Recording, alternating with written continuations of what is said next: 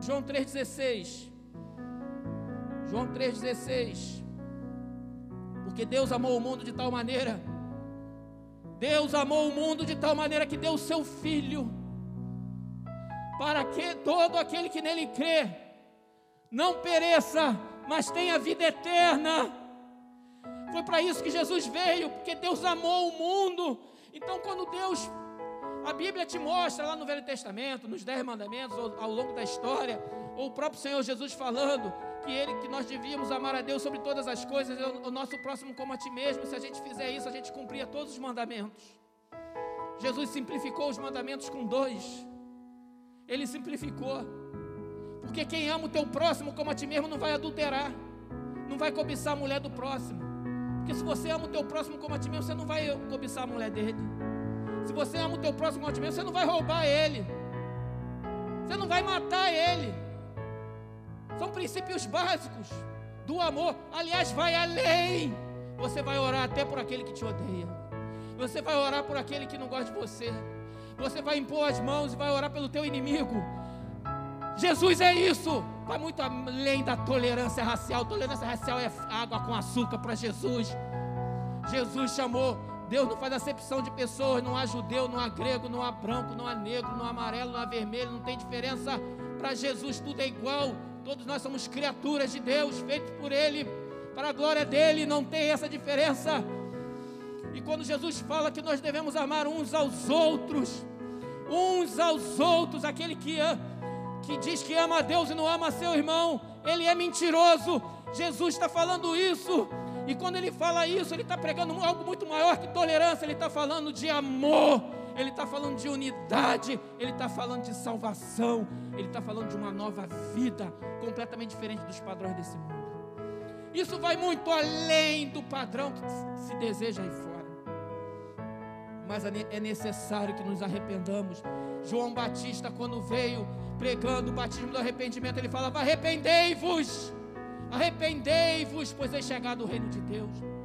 Muitos amavam, multidões iam atrás dele, se arrependendo e batizando. Ele batizou muitos, até o Senhor Jesus pediu para ser batizado pelas mãos de João Batista, para que se cumprisse toda a justiça.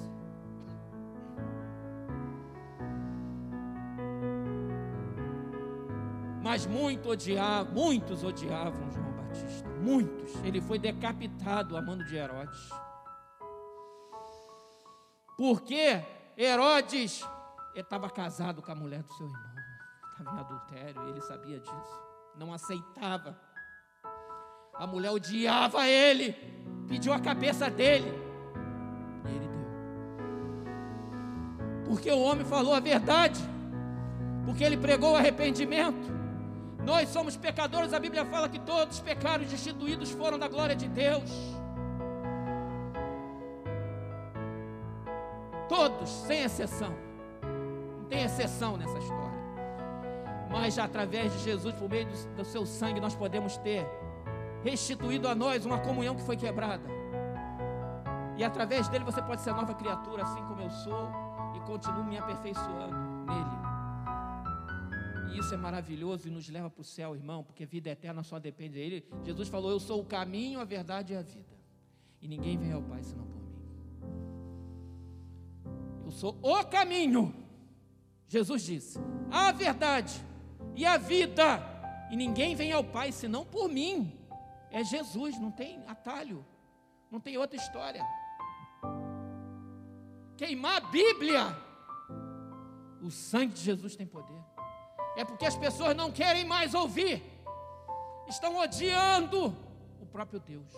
Qual foi o fato motivador para eu falar isso hoje? Porque ontem eu li uma, uma notícia de que lá em Portland, nos Estados Unidos, os manifestantes do movimento do Antifas, Black Lives Matter, essa turma que está fazendo protesto de rua lá, queimaram a bandeira dos Estados Unidos. É um problema deles. Eu acho completamente errado. Quem queima a bandeira do Brasil para mim aqui devia perder a cidadania brasileira. Para mim, quem queima a bandeira do Brasil não deve ser cidadão brasileiro devia perder a cidadania brasileira. Eu falo isso como pastor, falo como oficial da reserva da Marinha que eu servi por toda a minha carreira. Quem queima a bandeira do Brasil devia perder a cidadania brasileira. Lá nos Estados Unidos, os caras estão queimando a bandeira. Agora, não queimaram só a bandeira, não, queimaram a Bíblia também.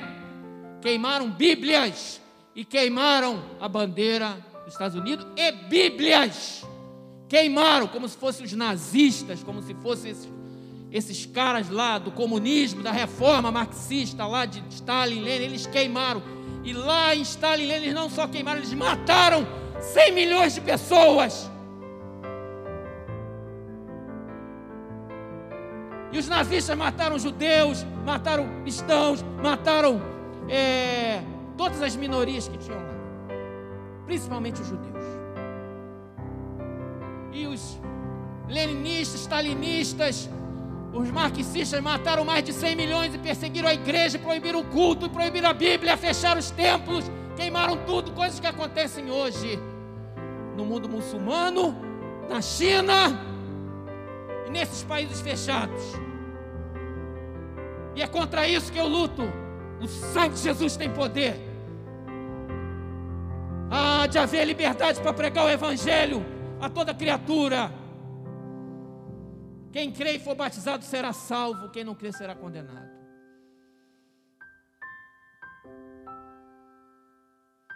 Queimar a Bíblia em Portland, um país formado por protestantes, anglicanos, que vieram, saíram da Inglaterra para formar um novo mundo.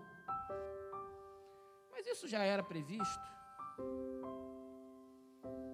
Já era previsto. As profecias, a palavra de Deus já fala que isso ia acontecer. Mas tem gente sedenta pela palavra de Deus. E sobre esses sedentos que haja salvação. Que a igreja, a palavra de Deus, através de nós, alcance essas vidas para que eles sejam salvos.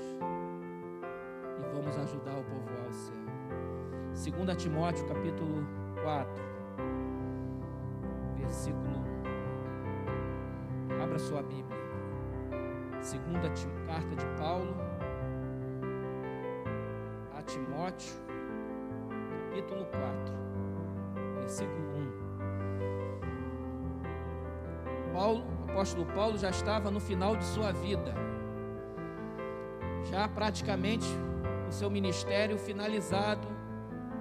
Já estava ali, já até esperando que alguma coisa fosse acontecer. E ele escreve essa carta a Timóteo, um jovem pastor, discípulo de Paulo, amado. E ele passa algumas orientações que servem não só, que serviram não só para Timóteo, mas servem para todos nós. Igreja do Senhor Jesus no século 21.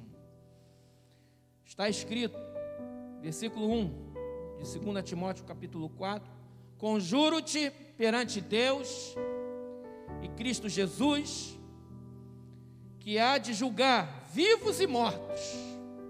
Deus há de julgar vivos e mortos, hein, irmão que a gente pensa, ah, Deus demora muito para resolver esse problema. Deus podia passar uma espada na terra e resolver. Deus podia? Podia. Mas Deus é eterno, irmão. Para Ele, dez anos, mil, é a mesma coisa. Mas uma coisa é certa: que há de julgar vivos e mortos. Temam a Deus, hein? Você pode queimar a Bíblia à vontade, mas uma hora você vai dar conta diante de Deus. Você pode falar mal de Deus, o que você quiser. Você tem um livre-arbítrio, mas um dia você vai dar conta diante de Deus. Eu vou dar conta diante de Deus. Nós daremos conta. Todos nós, sem exceção. Pela sua manifestação e pelo seu reino. O que, que ele diz para Timóteo? Prega a palavra, insta, quer seja oportuno, quer não porque às vezes a gente se limita muito na pregação da palavra à oportunidade, né? Deus vai dar uma oportunidade. Eu até entendo. Tem hora que Deus fala, não fala agora, fala depois. Mas aí é a direção de Deus. A estratégia tem que ser assim. Tal. Mas em termos gerais, a igreja vai pregar a palavra com perseguição, sem perseguição, sendo oportuna, não sendo oportuna, e você vai ser testemunho vivo de, de Jesus de qualquer situação. Com a sua vida em primeiro lugar, com o fruto do, da, das tuas ações. Mas ele fala para o pregador e diz assim: prega a palavra. Porque Timóteo era um pastor, era um pregador, um evangelista. Quer seja oportuno, quer não. Corrige, repreende, exorta com toda a longanimidade e doutrina. Então, irmão, quando o pastor, o líder, a igreja, alguém, até o teu pai, tua mãe, alguém mais velho, fizer isso, não fique triste. É o amor de Deus sobre a tua vida. Quando Deus fala assim, corrige. Aí tem lá o meu filho que está fazendo uma besteira. Eu vou corrigir ele porque eu amo. Se eu não amasse meu filho, eu não corrigiria ele, eu deixava para lá, deixa ele quebrar a cara. Se tem um jovem ou alguém mais novo que eu estou aconselhando, conversando e eu falar uma palavra de correção, não é porque eu estou com raiva, é porque eu amo. Porque se eu não amasse, eu não ia perder meu tempo com você. Presta atenção. Caiu a ficha? Se eu não amasse, eu não ia perder meu tempo contigo. Rapaz, moça. Nem o pastor Jesaías teria perdido o tempo dele comigo, ou com todos os irmãos que tiveram debaixo do pastoreio dele, ou o pastor Denivan, o pastor Roberto. Não ia tirar tempo do nosso dia, ou da nossa noite, para ficar meia hora, uma hora no telefone, se eu não amasse ou mandasse um zap, ou... corrige, repreende, repreende, exorta, olha rapaz, se liga, não faça isso, moça, preste atenção.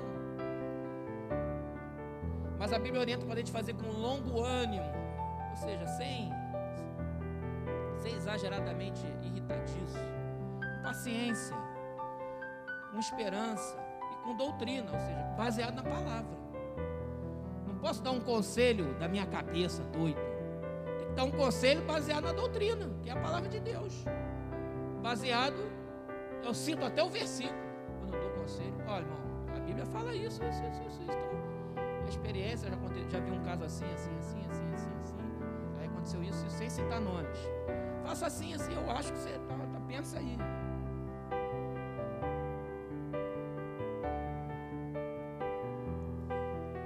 Falam que a geração que está aí é a geração mimimi. Isso é uma briga. Eu acho besteira, tudo isso é uma grande besteira. Mas isso gera divisão entre os mais velhos e os mais novos. Porque os mais novos ficam chateados e o mais velho fala, vocês são mimimi. Porque na minha época não tinha celular, não tinha. De certa forma é verdade. Mas os mais velhos dos mais velhos também achavam eles mimimi. Se ligou? Os meus tataravós achavam os meus avós mimimi também, porque na época dele não tinha rádio, não tinha TV preto e branco, não tinha telefone, era tudo na roça. Os mais sempre, sempre vão achar os mais novos mais mimimi. E vocês são mimimi hoje, vão achar os mais novos mimimi também. Então para com esse mimimi, mimimi, mimimi. O, o, o final da história é o seguinte: Ouve o conselho.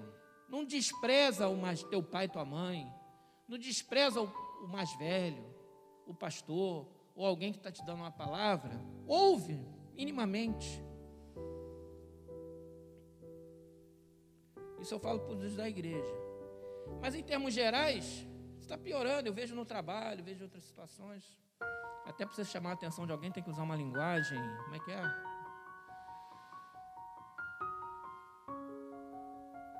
Tem até um curso agora sobre é, linguagem não violenta.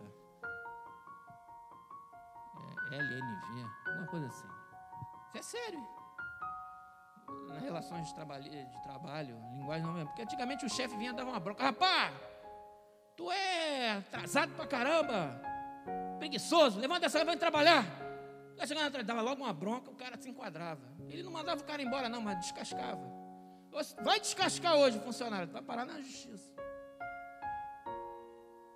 Mas não é descascar, era a forma da época. Mas o mundo mudou. Mas em relação à palavra de Deus, versículo 3. Então a Bíblia, no 2 ele fala, ó, repreende, exorta com toda a logomilidade e doutrina. 3. Pois haverá tempo, olha, em que não suportarão a sã doutrina, não suportarão mais ficar ouvindo aquela ladainha de Bíblia. A real é essa, mas a Bíblia é a palavra de Deus que traz vida para você, que penetra na tua vida e transforma você. Estão desprezando a fonte da vida. A árvore da vida é Jesus estão desprezando a árvore da vida, meu Deus. Se existe uma coisa mais louca nessa vida, é deixar Jesus fora dela. Meu Deus, como podem fazer isso? Que cegueira é essa? O diabo, o mundo jaz no maligno, irmão. Pois haverá tempo que não suportarão a sã doutrina. Vão queimar a Bíblia. Não suportarão, não aguento transforma esse livro, diz que ele é um livro de ódio, queima ele, persegue os que seguem ele. Isso já aconteceu, pode acontecer, mas o sangue de Jesus, enquanto a igreja estiver aqui, nós vamos orar por essa nação, pelas nações da terra, porque o sangue de Jesus tem poder. A gente está de olho bem aberto para saber e discernir cada palavra que é dita seja qual for a autoridade constituída dessa nação. Essa autoridade está na mão de Deus, hein? Eu oro para ela que se converta ao Senhor Jesus. Mas que eu não venha impor limitação à pregação do Evangelho. Pelo contrário, cercar-se-ão de mestres segundo as suas próprias cobiças. É só alguém falar, pregar aí um negócio diferente. Pode tudo. Tudo pode, pode tudo, tudo está certo, nada está errado. Pronto. Essa igreja vai encher de, de, gente aí que não quer compromisso com Deus. É isso que a gente quer? Não. Eu quero ser fiel a Deus, a sua palavra.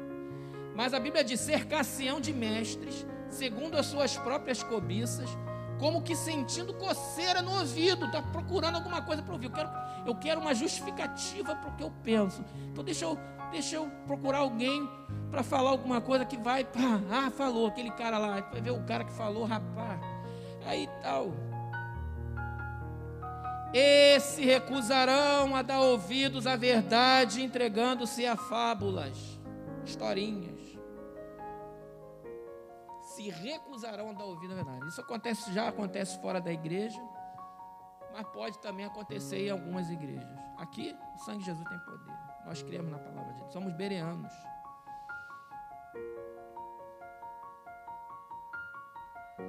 Versículo 5. Tu, porém, ser sóbrio em todas as coisas. Suporta as aflições, que é ser líder ser pastor, ou ser membro ativo de uma igreja, obreiro, obreiro da igreja, de uma maneira geral, partícipe. Tem dificuldade, suporta as aflições, faz o trabalho de um evangelista, cumpre cabalmente o seu ministério. Cabalmente, do início ao fim. Início ao fim. Então, essa palavra é para todos nós. Tu, porém, você que está me ouvindo, igreja, ser sóbrio em todas as coisas, em todas. Suporta as aflições, faz o trabalho de um evangelista, cumpre cabalmente o seu ministério. Até o final. Ser fiel até o fim e dar-te a coroa da vida. Jesus morreu por mim na cruz sou fiel a Ele. Nós somos fiéis a Ele. Todos nós. E assim nós vamos fazer. E agora que o amor de Deus Pai, Criador dos céus e da terra, Que a graça maravilhosa do nosso Senhor e Salvador Jesus Cristo, que a unção e as consolações do Espírito Santo sejam sobre o povo de Deus reunido neste lugar. E de igual modo seja sobre o Israel de Deus, espalhado por toda a face da terra, hoje e eternamente.